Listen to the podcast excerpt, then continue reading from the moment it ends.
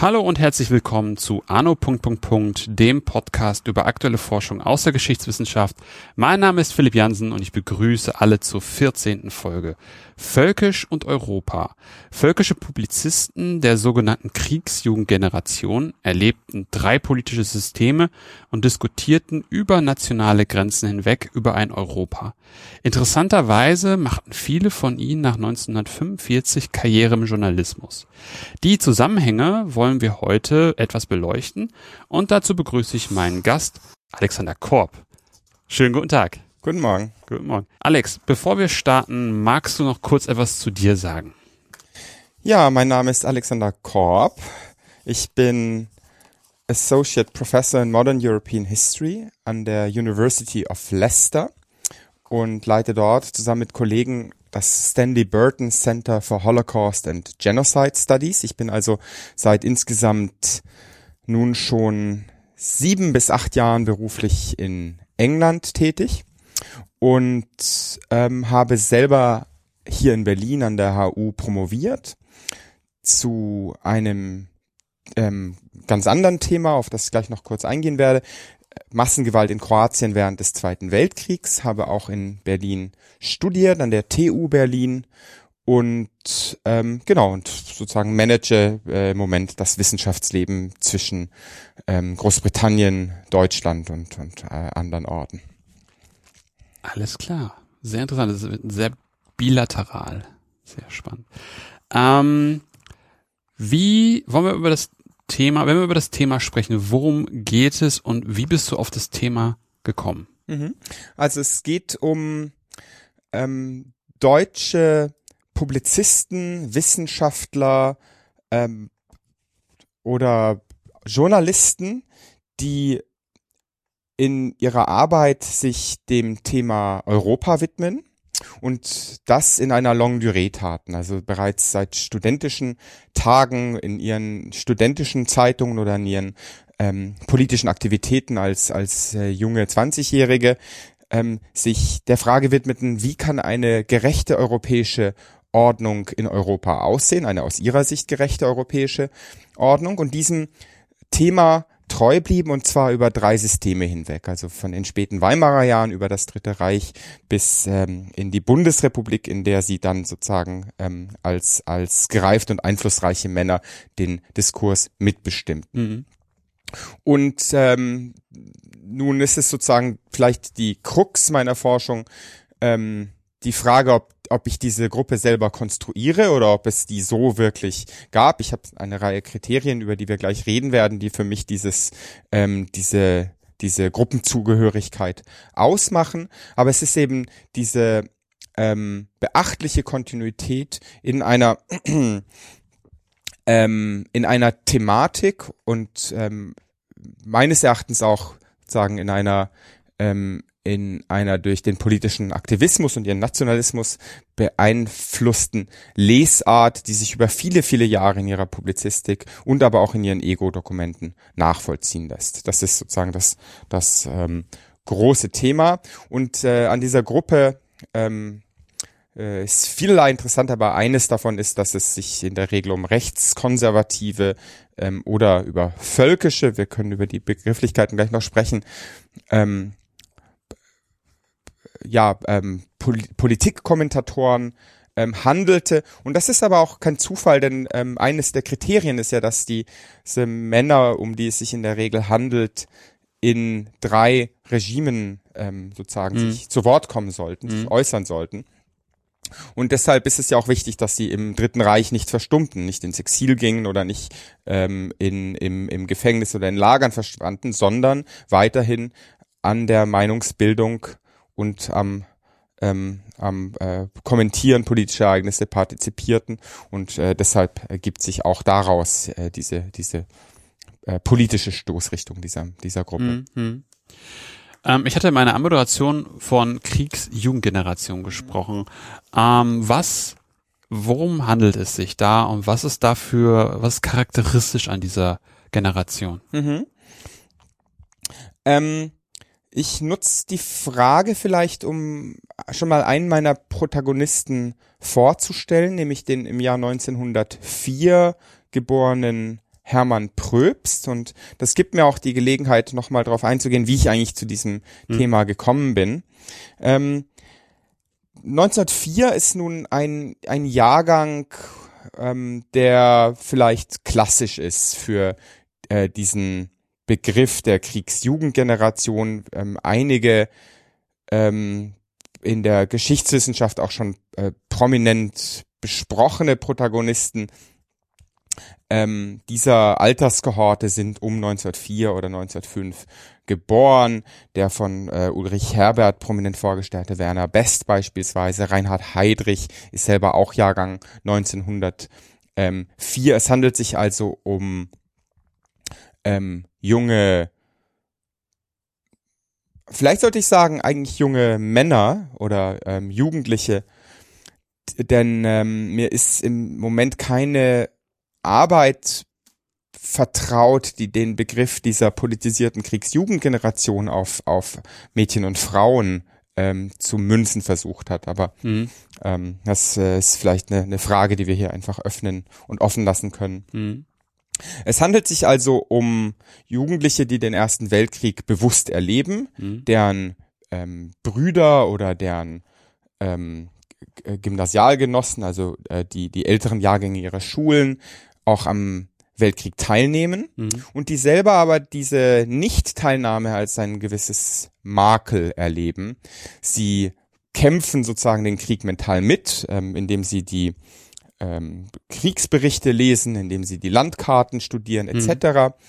Und äh, auch einigermaßen, ähm, oder was heißt einigermaßen, äh, vollkommen im, im Krieg aufgehen, vollkommen mhm. begeistert sind. Mhm.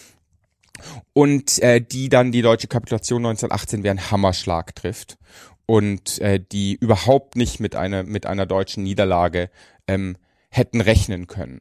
Und ich glaube, das ist das Entscheidende für diese Generation, ähm, für die ähm, Weltkriegsgeneration selber, die den Krieg auch in den Schützengräben und äh, in, in der Uniform steckend erleben konnte, sind diese Erlebnisse natürlich erstens modifiziert durch das eigene Erleben und zweitens ähm, aber auch abgeglichen mit den eigenen Kriegserfahrungen, die, ob man sie später ähm, glorifizierte oder nicht, mhm. äh, alles in allem schrecklich waren und deshalb sozusagen ein, ein viel weniger ähm, ungefiltertes Erleben oder Verklären des Ersten Weltkriegs wie bei dieser Kriegsjugendgeneration. Und das ist eine entscheidende Prägung. Und äh, als die dann ähm, in ein Alter kommen, selber politisch äh, aktiv zu werden, erste Schritte zu machen und auch erste berufliche Schritte zu machen, ist ähm, dieses ähm, sozusagen die nachfolgende Friedensordnung, also die Versailler Verträge und ähm, der ähm, das Festschreiben der Niederlage Deutschlands ist eben das sie antreibende, das alles bestimmende Thema und Versailles als eine politische Zäsur für diese Generation, aber auch als ein Motor, der die, der den Aktivismus der Folgejahre ähm, bestimmen wird, ist, ist sozusagen ganz eindeutig feststellbar. Und das ist einer der Ausgangspunkte für meine Arbeit hier. Hm. Was ich davon ausgehend interessant finde, aber vielleicht habe ich da auch zu viel Nationalismus im Kopf als völkisch. Wie funktioniert völkisches Gedankengut, Nationalismen vielleicht sogar oder Nationalismus mit Europa? Mhm. Und das ist nämlich das, was dann äh, passiert bei den ähm, jungen Aktivisten, die sie dann eben sind, 1923, 24 als ähm, äh, dann etwa 18, 19-jährige junge Männer, die ähm, anfangen zu studieren, die anfangen in Zeitungen zu schreiben und die sozusagen eigentlich Zeit ihres Lebens versuchen, ihre persönlichen Interessen, ihre politischen Interessen und ihre beruflichen Interessen in Deckung zu bringen. Und das gelingt den meisten mhm. wirklich gut. Also die studieren Fächer, die sie interessieren, mhm. die bringen das in Deckung mit dem politischen Aktivismus, den sie, ähm, den sie äh, machen möchten oder mit mhm. den äh, politischen Inhalten, die ihnen am Herzen liegen und ähm, und reüssieren da drin auch ähm, auf, ihr, auf ihre Weise sehr, sehr gut. Also es sind erfolgreiche Karrieren, die mhm. wir uns angucken. Und vielleicht ist das auch einer der Gründe, dass ähm, sozusagen äh, das, das Herzblut mhm. diese, diese äh, Tätigkeiten mit antreibt. Und äh, mit der Erfahrung dieser oder vielleicht zunächst einmal nochmal zurück in die Kriegsjahre. Der, die Kriegsjahre bringen Europa gewissermaßen in die Wohnzimmer. Ich denke, seit 1914 wird Europa sehr viel besser bekannt mhm. äh, durch die Berichterstattung, durch die Ereignisse an den Fronten, durch die Feldzüge nach Rumänien etc., die man mitverfolgt, ähm, wird Europa in der Vorstellung ähm, junger Menschen konkreter. Ähm, und äh, dann mit zum Beispiel mit Zerfall des, äh, des der Habsburger Monarchie und dem Zerfall in einzelnen Nationalstaaten treten diese Räume vielleicht ein wenig näher äh, in das Bewusstsein politisch interessierter ähm, junger Leute. Mhm. Ähm, die Pariser Friedensordnung ist ja auch eine, eine, ein europäisches Großereignis. Es geht ja nicht nur um die Versailler Verträge, sondern es geht ja um, um die ähm, Verträge von Lausanne und etc., äh, Triaton, mhm. die, die Auflösung der, der österreich-ungarischen Monarchie. Ähm, und das ist bereits ein Moment, wo sich eine Art europäische Opfergemeinschaft äh, bildet, also eine, mhm. eine, eine, die Vorstellung, dass man zusammen mit Bulgaren und äh, Ungarn etc. in einem äh, Boot säße. Mhm. Und ein zweiter Aspekt ist vielleicht ähm, der des Schanddiktats, die Vorstellung, dass man ungerecht vor der, äh, von der Weltgemeinschaft, insbesondere von den Westmächten, behandelt worden ist. Und diese Ungerechtigkeit müsse man aus der Welt schaffen. Mhm. Und das gelingt aber am besten, indem man andere davon überzeugt, dass die Deutschen gar nicht so schlecht sind und äh, dass es eben eine gerechte Ordnung herzustellen gibt, eine neue Ordnung, eine neue europäische Ordnung unter Anführerschaft eben dieser missverstandenen Deutschen. Und da ähm, setzt der Punkt an über verschiedene Kanäle, wie von Deutschland aus in Nachbarstaaten oder in andere europäische Staaten ähm, hineingewirkt wird, um erstmal bekannt zu machen, wie ungerecht diese Friedensordnung war und äh, eine eine ein Abschaffen dieser Ordnung, eine Lösung dieses Problems kann nur europäisch erfolgen aus Sicht ähm, der äh, dann völkisch werdenden Publizisten, denn man muss die anderen europäischen Völker auf seine Seite ziehen und überzeugen. Hm, hm, hm. Okay. Wir haben jetzt die ganze Zeit schon über die Pro Protagonisten gesprochen, mhm. oder haben sie so nebulös genannt. Ähm, du hast vorhin auch schon gesagt, du hast die nicht, also es ist keine Gruppe, die es einfach gab, sondern du hast sie dir zusammengestellt. Und mit was für Parametern bist du da dran gegangen und wer ist letzten Endes in diesem in diesem Raum gelandet, mhm. die du dir, also von Menschen, die du dir näher anschaust? Ähm, ja, das gibt mir vielleicht die Gelegenheit, dass das Projekt ähm, weiterhin noch im Fluss ist. Also es ist Work in Progress. Ich bin mit den Recherchen einigermaßen durch, ähm, will sozusagen noch zwei, zu zwei, drei Kapiteln nachfassen, will aber mit der Niederschrift langsam beginnen, wobei natürlich das Kon Kon äh, Konzept auch noch äh, dadurch und, und darin weiter wächst. Ursprünglich war es gedacht als eine Geschichte von Journalisten und ich habe sozusagen von ähm, von hinten gucken wollen, wer sind denn die ähm, erfolgreichen bundesdeutschen Journalisten, die in drei Regimen durchgeschrieben haben. Mhm. Da ist natürlich die, die Gruppe so ein bisschen breiter, aber ich wollte eigentlich diese Übergänge von Weimar ins Dritte Reich in die Bundesrepublik mir ähm, angucken und, und rausfinden, ähm, wo sind die Kontinuitäten, wo sind die Brüche, welche Themen, welcher Themen bleibt man sich treu, welche mhm. werden nach 1945 neu aufgegriffen, welche Themen, die in Weimar besonders bedeutend waren, ähm, sozusagen fallen denn im Dritten Reich weg, um dann in der Bundesrepublik wieder, mhm. wieder aufzustehen. Ähm, Fragen, die mich auch weiterhin beschäftigen für die Arbeit, aber das war der Aussichtspunkt mit einem Blick auf den Journalismus. Und äh, dabei schälte sich ähm, immer stärker eben diese Gruppe raus, die sich mit europäischen Themen ähm, identifiziert hat.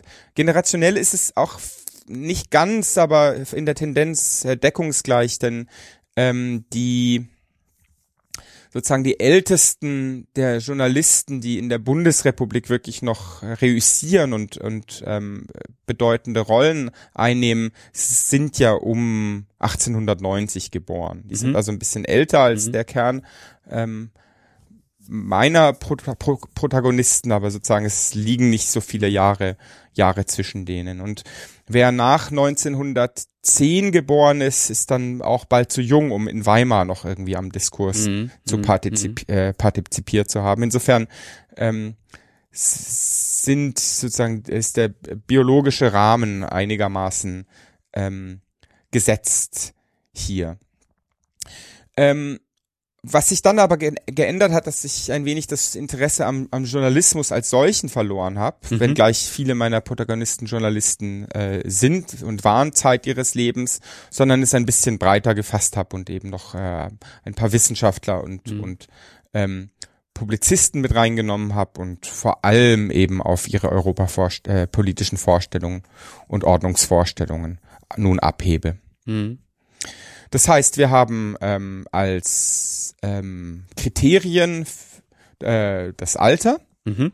wir haben äh, die politische Haltung in dem Sinne, dass ähm, sie immer dem Mainstream angehörten und ähm, immer dem Mhm. ähm, ähm, gut und der Mainstream ändert sich natürlich, aber es sind eben Leute, die die im, im äh, Dritten Reich ähm, ob nun sozusagen freudig bejahend oder ob, ob abwartend und, und ein wenig skeptisch ähm, tagtäglich schreiben und schreiben können und dafür natürlich auch in die Reichsschrifttumskammer aufgenommen werden. Ähm, wir haben Leute, die sich für ähm, Europa begeistern auf die eine oder andere Art und, Mhm. und äh, über, über das Wesen des Kontinents nachdenken. Mhm. Und wir haben Leute, die ähm, Erfolg haben sollen oder sozusagen in, in, in hörbaren Blättern schreiben und deren, Mhm. ähm, deren äh, Publizistik auch, auch äh, ähm, diskursprägend ist. Mhm. Mhm. Also haben wir haben wir also nicht nur, also haben wir einerseits die Leute, die halt wirklich Meinungsmache in großen, reichweitenstarken Organen oder Publikationen betreiben und dann halt die Leute, die das mehr oder weniger von rechts und links dann flankieren, unterstützen, aufgreifen, nochmal einen leichten Spin mitgeben und das Ganze dann mehr oder weniger zwischen 1900, also Geburtsjahrgänge neun- 1890 bis 1904. Äh, nein, ich beginne, also, ähm, ich, ähm, der zeitliche Rahmen ist etwa, was die Geburtsjahrgänge betrifft, 1900 bis 1915. Okay, ja. Okay. Genau, äh, denn äh, eines der Kriterien ist eben auch, dass dieser Kriegsjugend, also der der im Wohnzimmer verloren gegangene Weltkrieg Mhm. äh, und dann eben ähm, Versailles oder Paris als politisches Erweckungserlebnis. Das äh, für mich sozusagen mhm. diese ähm, Format, ähm, formativ war für für diese ähm, geistesgeschichtliche Mhm, Reise. mhm, mhm. Okay. Okay, da ich, den- hatte ich dich vorhin äh, kurz missverstanden, weil ich dachte, aber da, du meinst damit, ähm, mit 1890 meinst du die, die da halt noch diesen großen Ruf hatten. Genau, Und und, es gibt eben. Journalisten, die in drei Systemen schreiben Mhm. und die sind etwa um 1890 geboren. Äh, Karl Silex zum Beispiel, einige der, der wichtigen ähm, Chefredakteure ähm, westdeutscher Zeitungen sind eben etwas älter als meine Ko äh, Kohorte. Es sind nicht die einzigen, Mhm. die in drei Systemen ähm, schreiben, wollte ich damit sagen. Aber du guckst dir halt genau diese Gruppe Genau. an, die du gerade beschrieben hast, nämlich die von 1900, geboren 1900 bis 1915. Mhm. Ähm, wie gehst du dann oder wie, wie, wie entwickelt sich das dann weiter? Du hast dir jetzt also das, das Sample mit den, mit den, mit den Protagonisten, die du dir anschauen willst. Was hast du dann eh festgestellt? Also wie publiziert man, wie, wie, wie macht man überhaupt, also wie, wie macht man überhaupt diesen über nationale Grenzen hinweg? Wie, wie, wie unterhält man sich da? Weil gerade ja nach dem Krieg direkt war das ja eher schwierig, Mhm. ähm, zum Beispiel nach Frankreich zu kommen als Mhm. Deutscher. Und das gibt mir nun endgültig die Gelegenheit, nochmal den Ausgangspunkt äh, meiner, meiner Arbeit ähm, einzuführen. Und zwar habe ich ja in meiner Dissertation Kroatien im Zweiten Weltkrieg beschrieben Mhm. und die Massengewalt der kroatischen Faschisten, eine Bewegung namens Ustascha, ähm, in äh, dem mit Deutschland verbündeten Kroatien während des Zweiten Weltkriegs und die Massenmorde, die diese dort verübt haben. Und ich habe äh, viele Monate lang in, in Zagreb recherchiert und eine der ähm, äh, Forschungs, einer der Forschungsstränge dort war mir äh, Zeitungen anzugucken, die äh, das Geschehen dort dokumentiert haben, um auch ein bisschen einen Eindruck zu kriegen, was ist das denn eigentlich für ein, für ein Land und für ein Alltag während des Zweiten Weltkriegs. Und es gab einige deutschsprachige Zeitungen in, in Kroatien, aber es gab auch zwei- und dreisprachige Zeitungen, die sich sozusagen, die äh, auf eine Art transnational ausgerichtet waren, die sich sozusagen an die an das Fachpublikum richteten oder auch an die interessierte italienische Öffentlichkeit, an das gehobene Bürgertum in, in äh, Belgrad, in Zagreb oder in Budapest. Ähm, und äh, dort tauchte immer wieder dieser Name auf, den ich vorhin schon kurz hab fallen lassen, Her Hermann Pröbst, Jahrgang 1904, der ein ähm, recht findiger Journalist war, der auch ähm, ähm, davor oder in den 30er Jahren vielfach in der Tat ähm, Artikel veröffentlicht hat, eher so ähm, literaturhistorische oder, oder auch nur historische Artikel, ähm, um dann festzustellen, dass dieser Hermann Pröbst seit 1960 Chefredakteur der Süddeutschen Zeitung in München ist. Und damit hatte ich eine Figur, die mich sozusagen seit seit Dis-Tagen schon schon ähm, stark und brennend interessiert hat. Wie kommt es denn, dass ähm, der spätere Herausgeber der Süddeutschen Zeitung, Entschuldigung, Chefredakteur der Süddeutschen Zeitung in äh, Kroatien äh, profaschistische Propaganda betreibt, aber die so ein bisschen abseitig ist. Also er, er hat diese Nische gefunden und will die kroatischen Faschisten der deutschen Öffentlichkeit irgendwie näher bringen und, und wirbt für diese und wirbt für deren ihre Anliegen. Ähm, und daraus wurde eine biografische Recherche. Ich habe sozusagen immer mehr zu diesem Pröbst, für den in München auch eine, nachdem in München auch eine Straße benannt ist, ähm, rauszufinden versucht. Und dann war es erst der nächste Schritt und das dauerte ähm, eine, eine gewisse Weile, bis ich realisiert habe, dass es sich eben um keinen, keinen äh, skurrilen Ein Einzelfall hal- handelt, sondern um eine, um, um etwas völlig Typisches für ähm, junge Publizisten aus dieser Generation, dass sie sich nämlich ähm, ein ein europäisches Steckenpferd gesucht haben, eine Art Lieblingsland und im Fall von Pröbst war es aus ähm, ja eigentlich aus aus Zufällen äh, wurde hat er sich angefangen für für jugoslawische und dann für kroatische Themen zu interessieren, aber es gibt auch viele andere ähm, die sich Karl Epting zum Beispiel, der während des Krieges Kulturattaché an der deutschen Botschaft in Frankreich ist, der ähm, ist seit den ähm, frühen 20er Jahren Frankreich begeistert. Es gibt welche, die sich für ähm, Rumänien interessieren, es gibt welche, die sich für Bulgarien interessieren etc. Ähm, da gibt es sozusagen im, im, in, der, in den Möglichkeiten, die eine Beschäftigung mit den einzelnen Ländern bietet, äh, gibt es große Unterschiede. Manche sind natürlich leichter. Gerade wer sich für Schweden begeistert, ähm, hat, hat da ähm, die mit der Sympathie der Öffentlichkeit zu rechnen. Es gab sogar auch Programme, die junge, junge ähm, deutsche Kinder, manchmal Protagonisten der Kriegsjugendgeneration, ähm, im Jahr 1919, 1920 nach Schweden brachten, um dort aufgepäppelt zu werden. Einer meiner Protagonisten, Klaus Mehnert, ein, ein bekannter westdeutscher Journalist, der kam in, in äh, das Vergnügen einer solchen Aufpäppelungsfahrt. Und jemand, der wie Karl Epting sich für Frankreich begeistert, der muss natürlich größere Widerstände ähm, überwinden, um, um, um das plausibel zu machen. Alle aber finden ihren Weg, bauen diese Kontakte zu Gleichgesinnten aus den jeweiligen anderen Ländern auf ähm, und beginnen äh, Netzwerke zu bilden, die eben ähm, sich dann partiell auch zusammenschließen und sozusagen europäischer werden und die über ähm, ja, Jahrzehnte funktionieren und wachsen und ähm, während des Zweiten Weltkriegs dann schließlich einen bedeutenden Bestandteil dessen bilden, was äh, so pejorativ immer als Kollaboration während des Zweiten Weltkriegs bezeichnet wird. Mhm. Das heißt also, aus einem Interesse des Einzelnen, nach, nach Schweden zu gehen, nach Frankreich zu gehen, sich mit Kroatien zu beschäftigen, kommt man dann irgendwann auf die Idee, sukzessive sich da mal zusammenzutun, weil man, weil sie da, da wahrscheinlich auch drüber schreiben und darüber man dann mitkriegt, ah, der interessiert sich für Schweden, ah, der interessiert sich für Frankreich, ich interessiere mich für, für Kroatien. Warum sollten wir uns nicht einfach mal zusammentun und darüber sprechen und entwickelt sich daraus dann dieses Netzwerk, das einfach über verschiedene Publizisten, Protagonisten dann Europa in, also zusammen in einem Netzwerk kulminiert? Na, das, das Bewusstsein, dass äh, diese, diese Fragen europäisch ähm, angesprochen und gelöst werden müssen, ähm, die werden bereits ähm, sozusagen im, im äh, in der Folge der Pariser Friedensverträge äh, ah, breitet okay. sich diese Erkenntnis aus. Mhm. Man muss europäisch handeln. Mhm.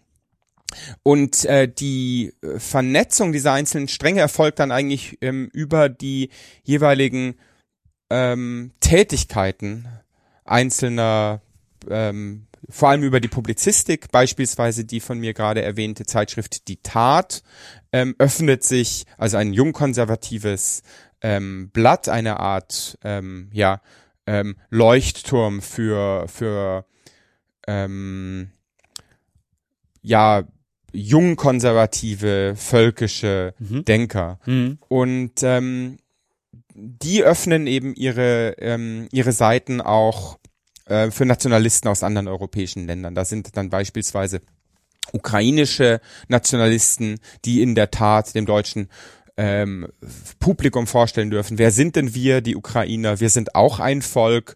Wir leiden auch unter den Folgen des Ersten Weltkriegs. Unsere Rechte werden auch verschnitt, ähm, ähm, beschnitten. Ähm, wir haben sozusagen eine Interessenkonkurrenz oder in einem ähm, äh, unlängst hier im Podcast äh, besprochenen Buch ging es ja um den Fall Flandern. Mit flämischen Nationalisten gibt es eine, eine, eine Interessensdeckungsgleichheit und die kriegen, werden auch ähm, ähm, in solchen Zeitschriften Volk und Reich, die Tat etc. Ähm, aber auch studentischen Zeitschriften oder burschenschaftlichen mhm. Zeitschriften mhm. mhm. ähm, finden die Gehör und daraus entstehen diese ähm, Kontakte zum einen und zum anderen, wenn man sich äh, diese Zeitschriften Jahr für Jahr durchguckt, entsteht eben dieses europäische Panorama. Mhm. Und es gibt eben eine Leserschaft, die, die Anteil nimmt an den mhm. ähm, Problemen anderer europäischer Völker, mhm. von denen man ausgeht, dass es dieselben oder ähnliche seien wie in Deutschland. Also das heißt dann de facto, dass der Dreh- und Angelpunkt oder, oder der Marktplatz diese verschiedenen Zeitschriften sind, wo dann verschiedene Leute einerseits ähm, deutsche Rechtsintellektuelle oder halt die Leute, mit denen sie im Ausland zusammenarbeiten, publizieren man, und dann dadurch man so ein Mindset hat, wir haben alle mehr oder weniger die und die Idee, Europa, so und so stellen wir uns das vor und sich dann mehr oder weniger über diese publizistische Tätigkeit an dem Thema abarbeiten. Ja, es ähm, sozusagen die Publizistik ist das eine. Es gibt aber mhm. auch konkretere Projekte mhm. und ähm, und Zusammenhänge, in denen äh, etwas Ähnliches erfolgt. Ähm, und die Protagonisten meiner ähm, meiner Forschungen äh, sind ja nicht alles nur junge Journalisten. Manche äh, zum Beispiel kommen aus der deutschen Jugendbewegung ähm, und dort in den frühen 20er Jahren äh, findet eben derselbe Moment statt, eine große Frustration mit der europäischen Nachkriegsordnung. Ähm, man sitzt dann in den Jugendheimen und überlegt sich, was, was macht man und dann bricht eben diese, diese Idee bei denen durch, wir fahren ins Ausland. Wir fahren nach Rumänien, mhm. wir fahren nach Bulgarien, wir ähm, übermitteln zum einen den deutschen Minderheiten die dort in diesen Ländern leben, in Siebenbürgen beispielsweise, einen Gruß aus der Heimat. Und das ist, wenn man die Memoiren dieser Jugendführer sich anguckt, ähm, ähm, ist es ein immer wiederkehrender Moment, wie, äh, wie ähm, sie zu fühlen glauben, wie diese, wie diese Dörfer ähm, jubeln, als sie da einmarschieren mit ihren, mit ihren Fähnchen, ähm, im, äh, oft in, in Südosteuropa. Mhm. Ähm, und als, als in, in einem zweiten Schritt geht es darum, die Jugend des anderen Landes kennenzulernen mhm. und sich mit denen kurz zu schließen und zu sagen, wir sind die Deutschen, wir sind ein gutes Volk, wir sind, ähm, wir wurden unberecht behandelt, aber wir, wir glauben an positive Werte und ähm, über diese Botschaft, die man glaubt vermitteln zu können mit mit äh, jungen, unverbrauchten, ebenso jugendbewegten Gruppen in ost- und südosteuropäischen Ländern in, in Berührung zu kommen, vor allem in Rumänien, in Bulgarien, in Ungarn ähm, etc. Und da eben auch so eine so eine Grundsympathie für diejenigen, die ähm, im Ersten Weltkrieg oder nach dem Ersten Weltkrieg nicht so gut abgeschnitten haben. Rumänien mhm. ist da vielleicht ein so eine Art Sonderfall, weil Rumänien war ja auch auf auf Seite der ähm, der ähm, Alliierten der Entente während des Ersten Weltkriegs. Mhm. Ähm, aber die, die Probleme in Rumänien waren eigentlich nicht unähnlich denen in, in Deutschland nach dem, nach dem ähm, Ersten Weltkrieg und es fühlten sich auch nicht alle als Sieger in Rumänien. Diese Jugendbewegung, wo ist die politisch ähm, auf dem Spektrum einzuordnen? Und ist es da auch wiederum so, dass das, dass das Gefühl, was sie antreibt der, und zum Aktivismus führt, ist es wiederum auch was, was mehr oder weniger nur aus dem Erleben des Krieges im Wohnzimmer und dadurch auch dieser, diesem Korpus aus Kriegsjugendgeneration hervorspringt oder greifen die die Diskurse auf und machen die zu ihren?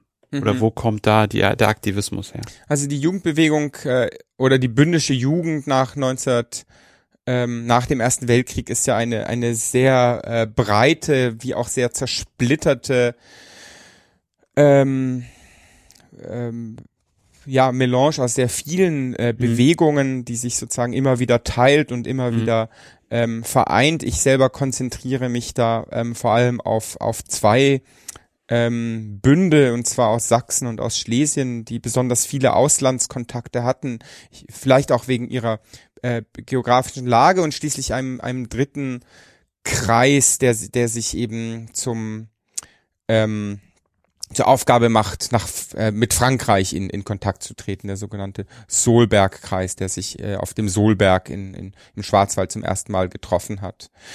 Ähm, die, der Mainstream der Jugendbewegung ist völkisch in dem Sinne, dass sie äh, glauben, dass Völker ähm, bestimmte Eigenschaften äh, haben, positive wie negative, und dass es sozusagen gilt, ähm, in zwischenvölkischem, wie es heißt, Kontakt äh, mhm. zu treten zu anderen Völkern und ähm, damit etwas zu machen und aber auch sozusagen seine völkischen Qualitäten ähm, ständig zu reflektieren, aber auch zu, zu verbessern. Ähm, politisch treibt das die Jugendbewegung natürlich nach, nach rechts. Ähm, und ähm, sie ist auch stark beschäftigt mit, mit äh, demografischen, demografischen Fragen und Fragen mhm. der Minderheiten mhm. ähm, etc. Ähm, aber es gibt ähm, einen gewissen, sagen, vielleicht ähm, Hang zum, zum Nationalbolschewismus in, in manchen mhm. Äh, dieser Bünde, also sozusagen eine, man, man müsse soziale äh, Gerechtigkeit ähm, herstellen und gleichzeitig eben diese völkische Gerechtigkeit. Das ist das äh, eine. Ähm, es gibt eben bei manchen Protagonisten eine gewisse Russland-Sympathie, äh, mhm. die sie dann eben auch politisch ähm, so ein bisschen in die Richtung ähm, der von, von den, den Strasser-Brüdern die schwarze, Stichwort die schwarze Front in Deutschland vertretenen politischen äh, Richtungen bringt. Also das ist äh, ein, ein Aspekt. Äh, ein zweiter Aspekt ist, dass die Bünde von den Nationalsozialisten nach 1933 verboten werden und dass man ähm, mit der HJ, in, die, in der man schließlich aufgeht, ähm, auch stets konkurriert, also keine, keine, keine Grundsympathie für den Nationalsozialismus aufbringt. Ähm, aber äh, und das gilt für für wirklich das komplette Sample, ähm, mit dem ich mich beschäftige, ein ein ein sich arrangieren mit dem Nationalsozialismus voll, erfolgt nach nach 1933.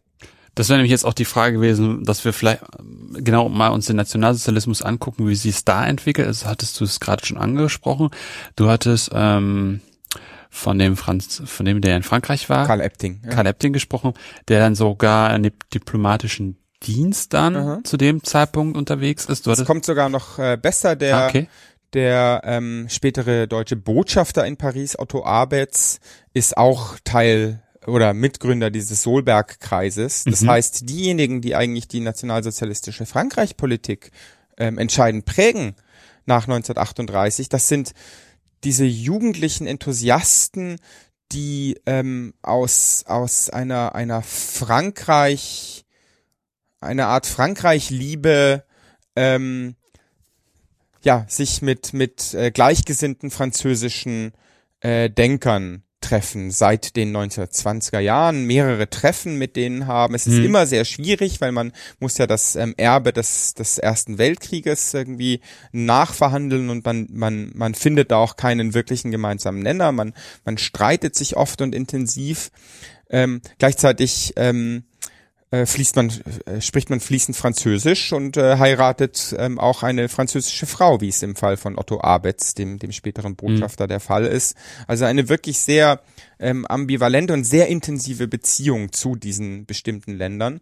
Ähm, und diese Expertise ist es, die diese ähm, Männer dann auf diese Post, zu diesen Posten verhilft, mhm. wenn, als der Euro, ähm, Nationalsozialismus ähm, anfängt, europäisch erfolgreicher zu werden, also mhm. nach der Machtübernahme und nach mhm. den ersten, ähm, sagen, nach dem Abräumen der, der inner, ähm, innerdeutschen Opposition, ähm, tritt der Nationalsozialismus oder tritt das NS-Deutschland ja auch in Dialog mit, mit einer Reihe von ähm, europäischen Staaten und dieser Dialog ist zum Teil intensiv und so kommt es dann eben, dass die Leute, die Russland-Experten sind im Feld ähm, der Beziehungen mit der Sowjetunion eine Tätigkeit finden. Die Frankreich-Experten werden nach Frankreich geschickt ähm, und werden eben auch Botschafter. Aber natürlich bestimmen sie nicht die nationalsozialistische Politik als solche, aber sie sind eben ähm, ähm, ja Präge, Prägekräfte da drin und versuchen ähm, in, in ihren Bereichen auch eine erfolgreiche Politik durchzusetzen. Für Frankreich bedeutet das dann eben ähm, eine, eine gut laufende Kollaboration oder Zusammenarbeit zwischen Deutschland und Frankreich. Und das ist ja auch das Herzensanliegen dieser Männer. Die wollen, dass die Beziehungen zwischen ähm, Deutschland, wie sie es verstehen, und, und dem, dem europäischen Ausland ähm, gut funktionieren, dass die ähm, Länder zusammenarbeiten und unter deutscher Führung eine neue europäische Ordnung errichten. Hat das dann teilweise was mit trojanischem Pferd zu tun? Oder das am Anfang kurz dargestellt, dass man nicht eben, also dass teilweise eine abwartende Haltung, vielleicht manchmal auch so leichte Skepsis gegenüber dem Nationalsozialismus war. Jetzt bieten, jetzt, jetzt wird auf einmal die Expertise abgefragt für Experten im europäischen Ausland. Solche Leute, die sich da im völkischen Milieu umtrieben haben, werden dann genommen und da eingesetzt, können dann auch, wie du sagst, ihren Prägestempel aufsetzen, auch wenn sie die große Linie natürlich nicht signifikant beeinflussen können. Aber es klingt dann irgendwie dann doch so, dass man sich dann, wie du sagst, auch, dass diese Menschen mit dem Nationalsozialismus kollaborieren, um dann eben in dieser trojanischen Pferdmetapher vor Ort auszusteigen und dann doch zu, dann doch auch in ihrem Sinne agieren zu können. Mhm. Ja, das ähm, ist, denke ich, eine der, der wichtigsten Fragen, die man hierzu, aber auch über, ähm, über das ähm, Funktionieren des, des ähm, Nationalsozialismus und, und äh, dem, dem Erfolg, den er ja über viele Jahre hatte, stellen kann. Ähm, es, Hintergrund ist ja, dass es die reine Lehre ähm, in vielen Bereichen äh, nicht gab und sozusagen der, der Nationalsozialismus etwas war, was was äh, sich auch füllen ließ, mhm. eben von, von, von Leuten, die auf der richtigen Seite standen, ähm, die ähm, sozusagen weder jüdisch noch demokratisch äh, noch links waren, ähm, aber da drin eben ähm, an, anfingen, anfangen konnten zu definieren, was ist denn, was soll denn der Nationalsozialismus eigentlich äh, konkret sein? Und ein, ein Bereich da drin war vielleicht eben diese Europapolitik, mhm.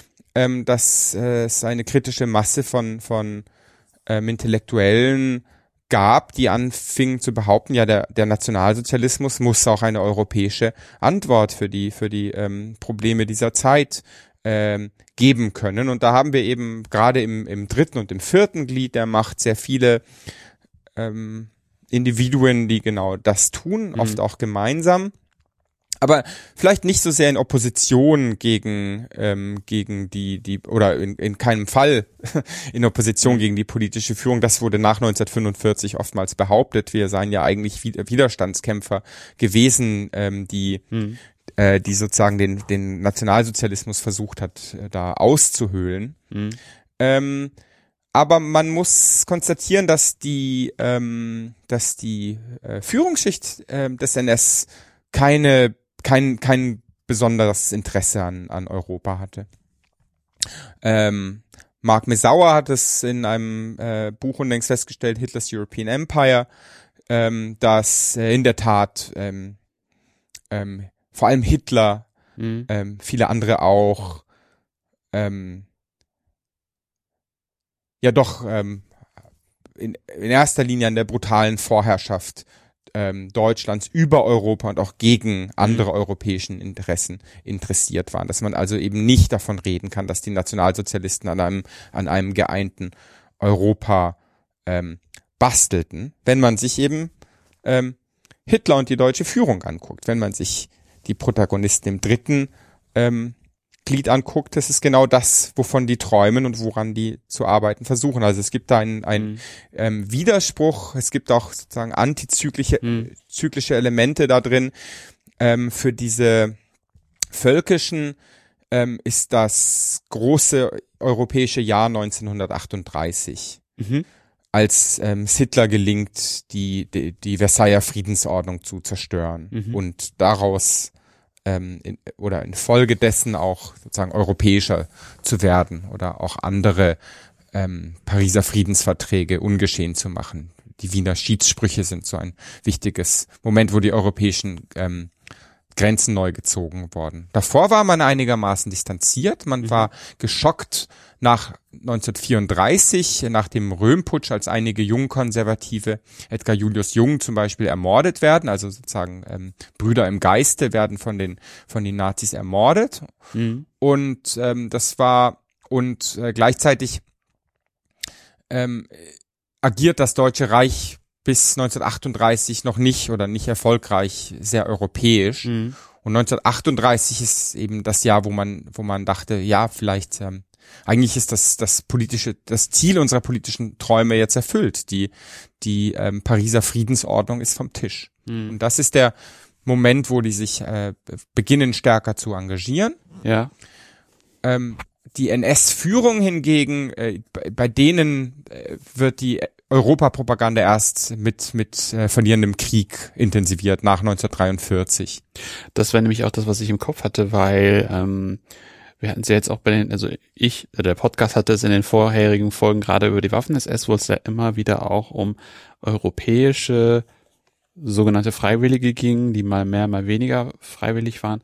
Aber das war ja dann das große Ding, äh, das westliche Europa oder auch Südosteuropa vereinigt sich im Kampf gegen den sogenannten Bolschewismus und daraufhin greifen die europäischen Länder oder die europäischen Verbündeten äh, zur Waffe, um sich gegen diese Okkupation zu wehren oder diese vermeintlich. Das ist ja auch genau der Bereich, in dem viele von, von meinen Leuten arbeiten. Ah, okay. Sie schlagen also die Europatrommel für den Nationalsozialismus. Ah. Okay. Und ähm, ja, beispielsweise diese Publizistik in Kroatien durch Pröbst, da mhm. geht es ja äh, um nichts anderes als die Waffenbrüderschaft gegen den Osten. Ähm, man muss äh, versuchen, auch den, den europäischen Islam mit ins Boot zu holen, mhm. als, als Teil dieses europäischen mhm. äh, Mosaiks, mhm. etc. pp. Und, ähm, und die, ähm, partizipieren eben dann in, in, in, in dieser, in diesen Propagandabemühungen Mhm. und ähm, sind auch bestens dafür geeignet. Mhm. Sie haben sozusagen die Kenntnisse, sie haben die Mhm. Kontakte, sie haben auch Mhm. die Sprachkenntnisse. Wobei nach 1943 die auch erkennen, dass der Krieg langsam verloren ist. Also ihr Elan, obwohl sozusagen sie weiterhin diese, diese Arbeit machen, ähm, erlischt so langsam, weil sie eben klug genug sind und vielleicht auch auf eine Art politisch ambivalent genug oder sie haben sich eben nicht mit Haut und Haaren dem Nationalsozialismus Mhm. verschrieben ähm, und äh, beginnen so langsam äh, zu sehen, dass der Krieg eigentlich ähm, seinem Ende zugeht und dass man gucken muss, was was danach passiert. Das wäre mir jetzt auch meine Anschlussfrage gewesen. Sie bereiten sich da mehr oder weniger schon auf die Zeit nach dem Krieg vor? Wie? Gut, das tun im Prinzip alle alle Deutschen bis auf diejenigen, die die ähm, naja, also man überlegt ja sozusagen, ist man in Pommern noch sicher? Wo soll man denn äh, die, wo soll man denn die guten Stücke hin hinbringen?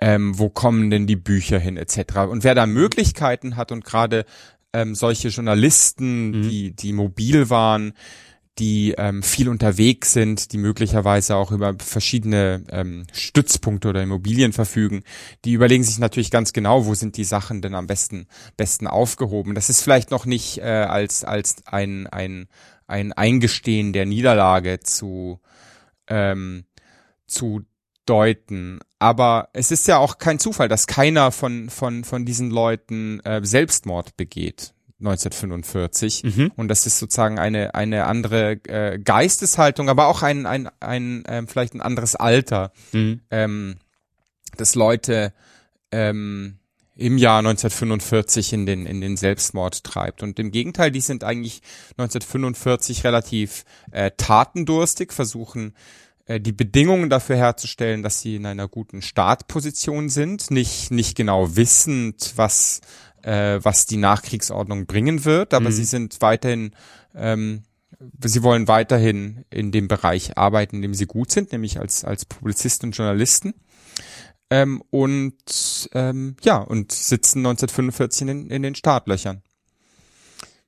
Und wie, wie sieht dann der Übergang aus von Nationalsozialismus in Nachkriegsdeutschland, Besatzungsdeutschland oder besetztes Deutschland? Ja, ich denke, die entscheidende Frage hier ist, äh, wie ähm, wie blickt man auf die Vereinigten Staaten und Mhm. auf auf Amerika? Und Mhm. das ist vielleicht der ähm, eine, einer der spannenderen Aspekte äh, dieser dieser Arbeit, aber auch einer derer, wo man vielleicht äh, sch schwer mitkommt, weil doch die Mhm. die Wolken und und die ähm, und die 180 Grad Wenden ähm, schwer schwer zu vers verstehen sind. Eine eine Reihe von von den Journalisten, die ich mir angeguckt habe, die waren bereits äh, in den 1920er oder 1930er Jahren in den USA. Mhm. Ähm, Hermann Pröbs zum Beispiel, er war so eine Art ähm, Chef des DAAD ähm, in, in den späten 20ern, also eine, eine Vorgängerorganisation, das Auslandsamt des deutschen Studenten, Mhm. äh, der deutschen Studentenschaft und in der Funktion hat er eine USA-Reise gemacht, Mhm. die ähm, von der er sehr viele Briefe an seine an, an seine Frau geschrieben hat ähm, und ein ein äh, anderer wichtiger deutscher Journalist Giselher Wirsing ähm, der hat äh, 1937 ähm, ein, ein Buch geschrieben, Der maßlose Kontinent, das auch auf einer USA-Reise ähm, basierte. Ähm, absolut anti-amerikanisches und antisemitisch konnotiertes ähm, Zeugs, was aus diesen Eindrücken von diesen USA-Reisen ähm, er, erwächst. Bei beiden. Bei beiden. Mhm. Und bei, bei anderen mehr. Es gibt noch ein paar Mhm. andere Protagonisten, die diese, wo man sozusagen diese, diese, diese USA-Haltung in der, in der Longue Durée ähm, betrachten kann. Mhm. Und dieser Anti-Amerikanismus, der, der ist wie weg nach 1945. Okay.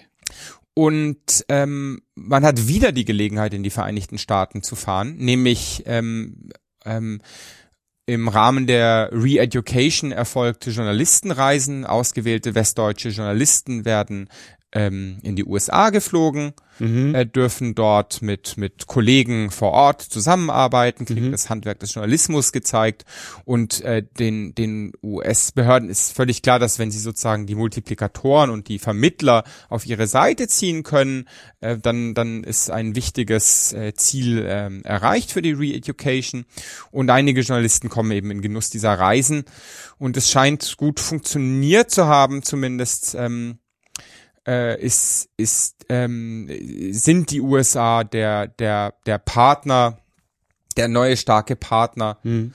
ähm, auf den man baut und, und im, im Journalismus wird das dann auch so kommuniziert. Es gibt natürlich immer mhm. wieder Rückfälle in, den, mhm. in be, be, bestimmte anti-amerikanische Metaphern, aber das ist eben eine, ähm, eine der Wolken, die, die für mich selber schwer auch nachvollziehbar ist, zumal ja eines meiner Argument, Mente lautet, dass es eine, eine, eine, eine sehr starke Thementreue bei diesen Leuten gibt über die Dekaden. Mhm. Ähm, und es gibt eben Bereiche, wo, wo dieses Argument von mir nicht, nicht, nicht wirklich greift. Mhm. Das, das ist, ich finde das immer noch sehr, sehr spannend. Wussten die denn, wussten die Amerikaner denn, mit wem sie sich da einlassen? War denen das klar? Ähm, und also ich frage mich einfach nur so, du hattest ja gesagt, die haben antiamerikanisch, äh, antisemitische Sachen, wahrscheinlich so das, was man so typisch aus der National nationalsozialistischen Feder so im, im Ohr vielleicht hat, dieses Weltjudentum, das aus Amerika kommt und das ist alles unterwandert von denen und so weiter und so fort. Ähm, warum machen die Amerikaner, also warum nehmen Amerikaner oder die, ja doch Amerikaner solche Leute gerade? Also liegt das wirklich daran, dass sie einfach auch wiederum dieses, diese publizistische Reichweite haben und einfach man denkt, okay, man kann die re-educaten und dann schreiben die halt mit einem anderen Mindset oder was ist so deren Beweggrund einfach gewesen, sich mit solchen Leuten in Anführungszeichen mhm. einzulassen. Ich muss vielleicht hier ein, ein wenig äh, spekulieren, mangels ähm, ähm, archivalischen Wissens, aber was, was du da ansprichst, ist vielleicht ähm, ein wichtiger Aspekt. Der Erfolg gibt ihnen ja recht. Denn äh, die äh, Leute, die ich mir angesehen habe, äh, liberalisieren ja sukzessive und werden, werden äh, Stützen der, der ähm, bundesrepublikanischen Westanbindung mhm.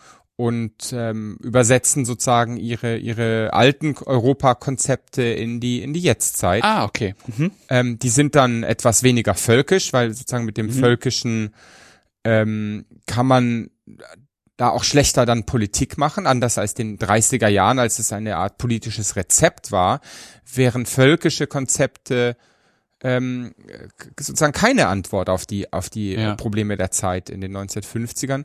Und man muss auch dazu sagen, dass Europa durch den ähm, Zweiten Weltkrieg gewaltsam Euro, ähm, ethnisch homogenisiert wurde. Also die demografischen Probleme, ähm, die in den 30er Jahren angesprochen worden waren, hm. waren mittlerweile durch Massenmord, durch den Holocaust und durch Massenvertreibungen äh, ja gelöst und deshalb auch weniger weniger ähm, tagesaktuell. Hm. Ähm, dazu kommt das äh, wachsende Misstrauen äh, der ähm, der ähm, ähm, US-Behörden gegen Linke, mhm. die natürlich auch sozusagen äh, diese diese äh, vermeintlich zuverlässigen ähm, konservativen Journalisten dann äh, nach oben bringt weiterhin. Und ein anderer Aspekt ist vielleicht, dass äh, in der Tat nicht äh, vieles nicht gewusst wurde über die konkreten Tätigkeiten ähm, dieser dieser äh, Journalisten und Publizisten und zwar weder auf amerikanischer Seite noch innerhalb der Bundesrepublik. Das mhm. Netzwerk untereinander wusste zwar natürlich sehr gut Bescheid, wer was äh, gemacht hatte im Krieg und wer in welcher Funktion gesessen war, für welche Zeitung geschrieben hatte. Ähm, die große, breite Öffentlichkeit interessierte sich aber ähm, weniger für die Details und es gelang ihnen sehr gut, ähm, zweierlei zu behaupten. Erstens, weil sie eben sozusagen im europäischen Ausland waren, war das sozusagen etwas exotisch ähm, und die, die, die im Fall Pröbs zum Beispiel die Deutsche Zeitung in Kroatien, in Zagreb erscheinend, die war jetzt auch nicht überall zugänglich. Das war mhm. dann irgendwo in Jugoslawien. Und so gelang es ihnen zu behaupten, ja, wir waren da als Auslandskorrespondenten im, im Ausland tätig. Das klang dann halb wie Exil mhm. und wurde auch nicht ähm, groß hinterfragt, wenn man sich die Nachrufe auf Probst anguckt durch die ähm, in, in verschiedensten westdeutschen Zeitungen in der Hälfte dieser Nachrufe klingt es so, als ob er irgendwo da Exilant gewesen sei im, äh, im, im Krieg. Und ein, ein zweiter, vielleicht wichtigerer Aspekt ist, den ich vorhin ganz kurz angesprochen habe, ist dadurch, dass sie sich sozusagen während des Krieges proeuropäisch geäußert hatten, mhm. ähm, gelang es ihnen einen, eine Art Widerspruch zum Nationalsozialismus dadurch mm, aufzubauen mm. und zu sagen, wir waren ja keine Nazis, wir haben mm. doch gesagt, wir müssen äh, Europa zusammenführen. Mm. Und dadurch, dadurch haben wir uns äh, in Gefahr gebracht, weil wir das behauptet haben. Und es war, glaube ich, auch ein, eines der Erfolgsrezepte nach dem Krieg. Ähm, warum eigentlich nicht genau geguckt wurde, ähm, was, was die genau während des Krieges gemacht hatten.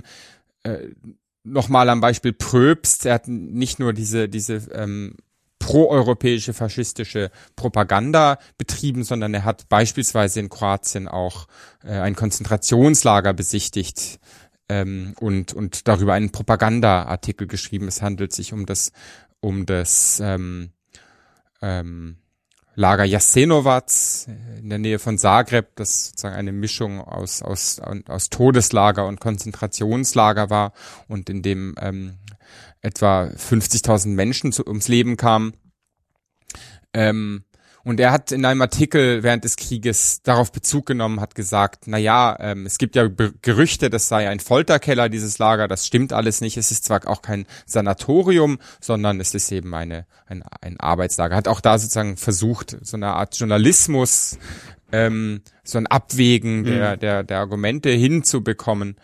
Ähm, und dieser Artikel war aber in der Nachkriegszeit lange nicht, lange nicht bekannt, aber Pröbsts Gegner wussten schon, dass er äh, im Krieg da irgendwie auf der falschen Seite war und sammelten auch. Und ab und zu ähm, im, im sozusagen, wenn es im Gebälk des westdeutschen Nachkriegsjournalismus knarzte, wurden solche, solche ähm, Artikel auch lanciert. Franz Josef Strauß beispielsweise sammelte ein, sammelte Pröbstsche Artikel, also die ihn belasteten und hatte eine Art Dossier, ähm, das ja auch nützlich ist, wenn man, wenn man äh, mit dem, mit dem Chefredakteur der, der Süddeutschen Zeitung äh, zu tun hat. Und so äh, ist eher eine Situation, wo sehr viel internes mhm. Wissen angehäuft mhm. wird und so, und vielleicht äh, situativ genutzt wird aber es in keinem einzigen Fall zu einem öffentlichen Skandal kommt, weil die Öffentlichkeit auch eben weniger Anteil ähm, daran nimmt, als, als vielleicht sozusagen die, äh, die, die internen Strukturen, die mhm, sich da. Mhm. Du hattest es, du hattest es ja auch immer wieder gesagt, das sind ja auch eben nicht die Leute, die in der ersten Reihe stehen, sondern eher zweite, dritte Reihe. Vielleicht noch eine kleine Anmerkung in der Vorbereitung habe ich nämlich herausgefunden, dass auf der Wikipedia-Seite von Pröbs genau dieser Artikel, von dem du gerade gesprochen hast, verlinkt ist. Mhm. Das werde ich dann auch nochmal verlinken, dass Leute, wenn mhm. sie es lesen wollen, das gerne lesen können. Ähm, was dann ja tendenziell auch ganz interessant ist, diese, diese, was du gerade gesagt hast, ähm, sie haben nicht, nicht diese offensichtlich braune Vergangenheit, sondern die europäische, obwohl sie mehr oder weniger, wie du es gerade für Pröbs gesagt hast, äh, da die Werbetrommel für europäische Freiwillige im Kampf gegen den Bolschewismus äh, gerührt hat ordentlich und andere auch. Ähm, jetzt sind sie re-educated worden, sind auch in bestimmte Positionen gerutscht im Nachkriegsdeutschland. Wie, wie publizieren die dann weiter? Im weiteren Verlauf der jungen Bundesrepublik. Mhm. Ähm, ja, also was das, was ihre Netzwerke betrifft, äh, stellt sich die Frage, ob sozusagen, ob diese Netzwerke weiterhin einen, einen Zweck erfüllen oder nicht. Im Falle von Pröbst und Jugoslawien ähm, fallen diese weg, denn diese kroatischen Faschisten, die sind mittlerweile marginalisiert und es ist interessant zu gucken. Ähm, viele von denen sitzen dann im, im ähm, Exil in, in München oder in Wien, aber viele in München. ähm, betreiben kroatische Gaststätten und geben kleine kroatische Zeitschriften heraus. Und äh, diese Exilanten sind eigentlich repräsentieren das Gestern und sind sind für für äh, neue politische Zusammenarbeit oder auch für für für das Erdenken neuer Horizonte eigentlich denkbar ungeeignet. Es ändert sich vielleicht dann sozusagen für die nächste Generation in den 1990ern. Mhm. Da müsste man sich vielleicht auch westdeutsche Journalisten nochmal angucken, wie die dann eigentlich mit, mit äh, kroatischen oder anderen Exilanten mit einer unrühmlichen Vergangenheit umgehen in den 90ern. In den 50ern ähm, ist äh, Titos Jugoslawien die, die neue Wirklichkeit und insofern ähm, nähert sich der, der Mainstream-Journalismus auch äh, sehr schnell der Wirklichkeit an, berichtet über diese Wirklichkeit und setzt sich damit auseinander. Das heißt, das Kapitel Kroatien ist als politisches Projekt für Pröbst eigentlich einigermaßen erloschen, mhm. weil es da nichts mehr zu machen gibt und eher so ähm, auf, auf einer nostalgischen äh, mhm. Ebene holt ihn das öfters ein oder oder sozusagen wenn er diesen Leuten auf der Straße begegnet, aber das ist ihm, das ist ihm ähm, unangenehm. Also es gibt paar so Episoden, ähm, wo er dem eben sehr schnell ausweicht. Bei anderen Ländern ist die ist die Situation eine ganz andere. Eben die ehemaligen Frankreich-Liebhaber können mhm. auf ihre französischen Netzwerke äh, weiter ausbauen, weiter pflegen und mhm. sozusagen in die Jetztzeit übersetzen. Ähm, das ist das eine. Das andere ist die Frage, wie stehen diese ehemals völkischen Publizisten und Journalisten eigentlich zum Thema Demokratie mhm. und was bedeutet Demokratie, ja. gesellschaftliche Partizipation etc. Mhm. Und da ist mein äh, bisheriger Leseeindruck, ich habe äh, die die Nachkriegsjournalistik noch nicht komplett ausgewertet, aber das ist ähm, das ist gewissermaßen ein ein ein, ein Bekenntnis zur Demokratie ist, mhm. Das aber auf Inhalte nicht abgeklopft werden muss. Denn ähm, es ist relativ leicht zu sagen, ja, die, die neue Ordnung äh, der 1950er Jahre ist jetzt demokratisch. Aber eigentlich kann man schreiben wie vorher und weder der Alltag in den Redaktionen noch, noch, ähm, noch der eigentliche Inhalt der Artikel ist natürlich bis auf eine, eine Grundbereinigung und, und ein Nichtverwenden bestimmter Artikel davon, davon äh, nicht besonders tangiert. Es gibt natürlich Themen, wo ähm, aber das ist sozusagen nicht eine Frage, ob von völkisch, nicht völkisch, sozusagen eine Ablehnung der, der Nürnberger Prozesse ist in den, in den, in der deutschen Presse, ähm, bis auf wenige ähm, Ausnahmen der, der Standard. Und ich denke erst in den 1960ern, wo, wo die Demokratie ähm, auch eine, eine ähm, gesellschaftliche ähm, Wirklichkeit erlangt mhm. und, und äh, verschiedene Gruppen anfangen, wirklich am politischen Leben zu partizipieren, dann stellt sich für die erst für die Journalisten wirklich die Frage, wie sie dazu stehen. Ähm, und da merkt man, dass, äh, dass äh, ja, ähm, das Unbehagen dieser dann aber mittlerweile schon alten Männern, die dann eigentlich nicht mehr nicht mehr mitkommen. Also ich, mhm. sie sie demokratisieren ähm, nicht wirklich. Sie bejahen zwar die die Westanbindung und die ähm, das das neue politische System, mhm. aber sie werden deshalb nicht zu zu Demokraten. Mhm. Letzte Frage. Ähm, dazu würde mich noch interessieren, wie, weil dein Untersuchungszeitraum ja bis 1975 geht, wie sehen diese Publizisten die 68er? Das genau hatte ich versucht da gerade so, eben okay, anzureißen. Sorry. Sie sehen sie mit Unbehagen, mit wenigen Ausnahmen, können damit äh, nicht so viel anfangen und ähm, es sind eigentlich dann andere Mitglieder ihrer Redaktionen, die, die sich dazu äußern. Mhm, mhm. Das ist aber auch, wenn man sich ähm, Zeitungsredaktionen ähm, ansieht, ist es auch eher der Regelfall, dass sozusagen bestimmte Themen von, von Leuten bespielt werden, die da kompetent sich dazu äußern können, ähm, innerhalb sozusagen der Grund, Grundmeinung des, des Blattes. Und was ähnliches gilt eben auch für ich erwähnte die, Na die Nürnberger Prozesse, die da vielleicht eine Ausnahme sind, mhm. weil sie, weil sie so ein, so eine, so ein, so ein prägendes Thema waren 1900. 46 und Folgejahre. Aber die Süddeutsche Zeitung berichtet natürlich auch vom Auschwitz-Prozess im Jahr ähm, 19 60, 61, glaube ich, ähm, und über andere äh, äh, Prozesse. Und äh, da ist innerhalb der Redaktion natürlich völlig klar, dass Pröbst als als jemand mit einer NS-Vergangenheit der falsche Mann wäre, um da, um sich da zu Wort zu melden für eine mhm. für eine ähm, Zeitung, die die Mitte äh, repräsentieren will. Und deshalb ist es eben ein, ein ähm, ähm, jüdischer, jüdisches Redaktionsmitglied, Immanuel Birnbaum, der für solche Fragen zuständig ist, oder eben ein Antifaschist wie, wie Ernst Müller-Meiningen. Es gibt also interne Absprachen, um die Redaktion als solche auch zu schützen, um sich weniger ver, ver, ähm, verletzlich zu machen.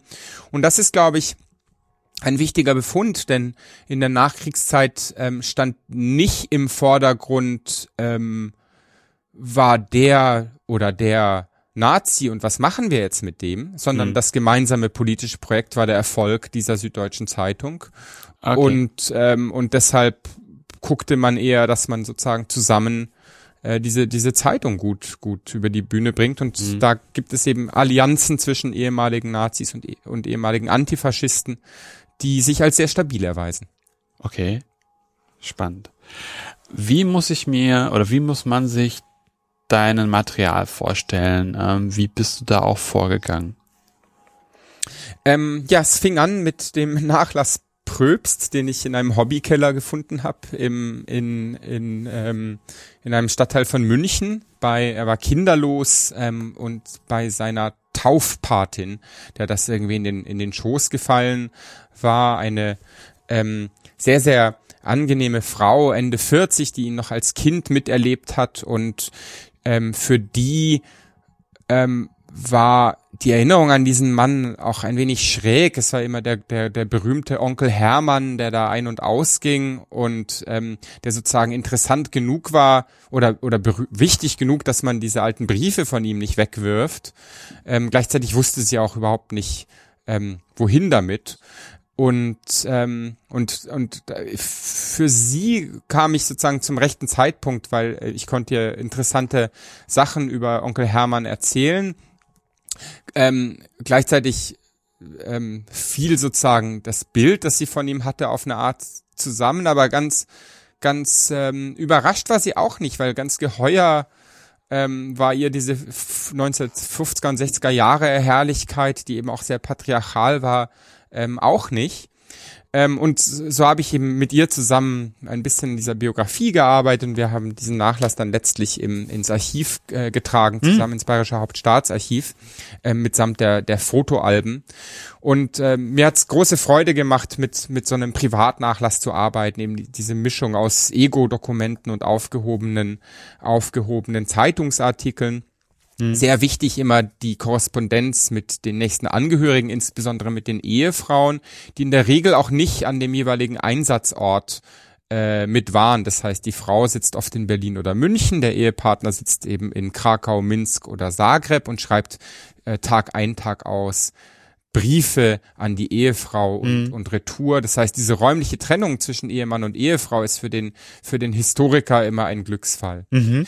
Ähm, und das war der erste Privatnachlass, den ich geborgen habe und mittlerweile, ähm, ja, bin ich dieser Goldmine gefolgt und es ist ein knappes Dutzend von Nachlässen, die ich ähm, in Zusammenarbeit mit den Angehörigen äh, mir angeguckt habe und das war die Erfahrung, dass die Kinder dieser Leute, obwohl sie von mir erfahren müssen, äh, dass, dass äh, der Vater in der Regel doch nicht der nur der Europa- und freiheitsliebende Journalist war, sondern eben auch ein ähm, ein, ein äh, ja, äh, Beteiligter an der Nazi-Propaganda war, ähm, dass diese Angehörigen eben mit großer Neugier und großem Interesse ähm, den, den Kontakt zu dem Historiker ähm, auch zu schätzen wussten und, und diese Sachen auch in der Regel rausrückten oder mich, mich einsehen ließen. Und das gilt für alle die Namen, die ich hier, die ich habe fallen lassen. Und in der Regel war es wirklich so, dass sich die Nachlässe zu Hause bei diesen Menschen befanden und eben nicht im Archiv. Mhm. Und äh, in nur einem Fall, auch aus dem Bereich der Süddeutschen Zeitung, der, der Stellvertreter von Hermann Pröbst, ähm, der in, lustigerweise mit ihm sowohl in der Süddeutschen Zeitung zusammengearbeitet hat, als auch in der Kriegszeit in Zagreb zusammengearbeitet mhm. hat. Ähm, das war der einzige Fall, wo die, wo die ähm, Familie an einer Zusammenarbeit nicht interessiert war. Ähm, und das war die große Ausnahme. Spannend. Und äh, um, um ja. systematisch zu beantworten, ja. also die die ähm, Recherche basiert aus einer Mischung aus Ego-Dokumenten, um sozusagen die Lebensumstände und und und die die persönlichen Sichtweisen ähm, rekonstruieren zu können ähm, und natürlich auf der auf der Publizistik und dem, dem großen Kontext, also ob es jetzt sozusagen für die 20er Jahre die Jugendbewegung oder die deutsche mhm. Studentenschaft ist oder für, für die 30er Jahre sozusagen die, äh, wie Journalisten angeleitet werden oder mhm. für die 40er Jahre wie die, ähm, wie die US-Behörden ähm, sich deutsche, deutsche Journalisten vornehmen. Ähm, und da äh, musste, musste und muss ich natürlich in die Archive. Mhm. Das heißt, du wirst auch noch nach Amerika müssen, wenn du nicht schon da warst. Da war ich schon. Okay. Alles klar. Alex, wenn die Zuhörenden sich überlegen würden, das ist ein spannendes Thema, was würdest du als Literatur empfehlen, um sich bis zum Erscheinen deiner Habil äh, die Zeit zu vertreiben? Ja, ich habe als Buchempfehlung mir einen informativen und ähm, gleichwohl unterhaltenen Sammelband rausgesucht, der von Dieter Gosewinkel im Jahr 2015 herausgegeben wurde, Anti-Liberal Europe, äh, Neglected Story of Europeanization. Mhm. Und in einer etwas kürzeren Fassung ist er auch ähm, als Sondernummer der Zeit, äh, zeithistorischen Forschungen auf Deutsch erschienen, als Band 2 2014. Und da geht es eben um um verschiedene Geschichten von Europa und Europäisierung, die sozusagen dem ähm, Mainstream-Narrativ widersprechen, von mhm. wegen die Geschichte der europäischen Zusammenarbeit sei eine Lehre aus dem Zweiten Weltkrieg gewesen. Europa habe sich selber zerstört und wie Phönix aus der Asche entspringt dann nach 1945 die, die Idee, man müsste sich europäisch vereinigen. Und dieser Sammelband guckt eben ganz unterschiedliche Konzepte und Ideen von Europa äh, an, die nicht erfolgreich waren oder die, die ähm, äh, nicht eingespeist wurden mhm. in, in unsere heutige Vorstellung von, von Europa, beispielsweise, wie stand die DDR eigentlich zu Europa? Oder ähm, was hat's mit diesen Mittel- und mhm. Zentraleuropa-Konzepten oder dem, dem Konzept des westlichen Abendlandes auf sich? Wo wird das eingespeist? Wo werden da Stränge abgeschnitten? Ähm, und das ist eben ein Band, der auch ähm, sich diverse Biografie anguckt, beispielsweise hat Peter Schöttler einen, einen sehr ähm, spannenden, interessanten Aufsatz ähm, über seinen Großvater geschrieben in diesem Sammelband, der mich auch sehr inspiriert hat. Cool, das klingt auf jeden Fall sehr spannend. Werde ich auch natürlich wie immer verlinken. Hast du noch eine Gastempfehlung für mich? Ähm, ja, ich möchte dir einen Freund von mir empfehlen für ein, für ein Gespräch. Es handelt sich um den ähm, Historiker Stefan Link, der ähm, am Dartmouth College in New Hampshire arbeitet, der aber oft genug zu Gast in ähm, Deutschland ist und deshalb äh, sozusagen auch greifbar ist als als äh, Gesprächspartner. Und er hat ein ähm, Buch geschrieben, das nächstes Jahr erscheinen wird über den Fordismus.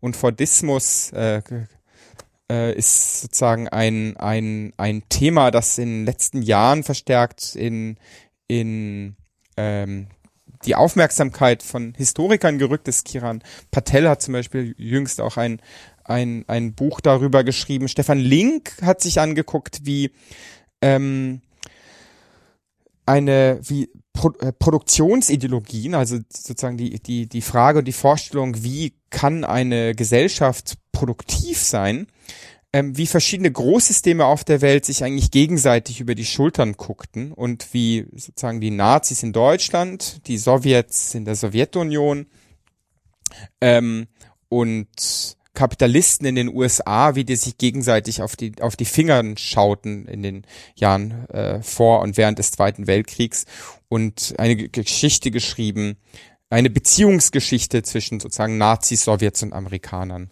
in Bezug auf Produktionsideologien und, und Produktion. Mhm. Und das ähm, hat ein bisschen was auch mit meinem Thema zu tun, weil es ja auch sozusagen darum geht, wie, wie äh, guckt man auf die Welt und wie lässt man sich von anderen Räumen inspirieren, wie wird man letztlich beeinflusst. Ähm, und ähm, und letztlich auch ein, ein Link, der vielleicht bei mir auch wieder vorkommt, was hat das sozusagen mit, mit der südlichen Halb, Halbkugel zu tun? Mhm. Ähm, vielleicht sozusagen ein, ein Satz nachgeschoben, ähm, mit dieser Erfahrung der Versailler, der Ablehnung der Versailler Verträge wurden meine Protagonisten vielfach auch zu Anti-Imperialisten, weil sie, weil sie anfingen zu sagten, der westliche Imperialismus ist eigentlich, ist eigentlich etwas Schlechtes. Mhm. Ähm, und so sieht man, wie, wie ein bestimmtes Ereignis mhm. eben auch intellektuelle Geschichte in eine bestimmte Richtung mhm. Äh, mhm. drängen kann. Und ich denke, das sieht man bei Stefan Links Arbeiten auch sehr schön. Super, ja, das klingt auch sehr spannend. Ähm, ja, in jedem Fall super, dass du da warst. Herzlichen Dank. Es war ein sehr spannendes Gespräch. Ähm, das war's für heute bei Anno. Wenn es euch gefallen hat, empfehlt den Podcast gerne weiter. Wenn ihr den Podcast auch unterstützen wollt, findet ihr auf der Webseite einen Spendenbutton zu PayPal. Ansonsten hören wir uns bald wieder. In diesem Sinne, auf bald und tschüss. Auf Wiederhören.